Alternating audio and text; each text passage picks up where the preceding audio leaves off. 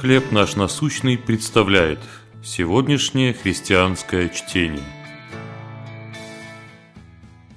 Находка.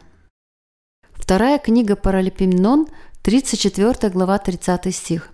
Он прочитал вслух их все слова книги Завета, найденной в Доме Господнем. В 1970 году директор автомобильного завода во время поездки в Данию узнал, что у одного из жителей есть Бьюик Фаэтон с откидным верхом 1939 года выпуска. Эта модель никогда не запускалась в серийное производство. У датчанина был эксклюзивный экземпляр. Обрадованный находкой, директор выкупил машину и потратил много времени и денег, чтобы ее восстановить.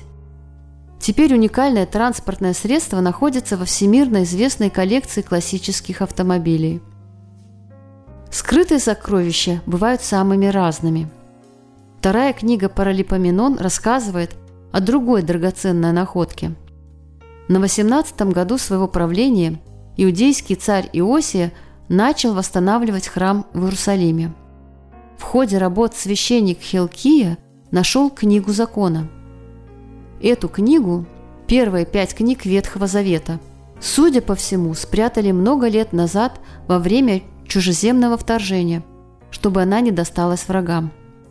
Со временем о ней просто забыли. Когда царю Иоси рассказали о находке, он осознал ее важность и созвал весь народ, чтобы прочитать людям священный текст и побудить исполнять написанное. Сегодня у нас есть большее благословение – 66 книг Библии. Это бесценное сокровище, всегда значимое для нашей жизни. Как вы осознали, что Библия – это сокровище? Как выросли в понимании ее высочайшей ценности?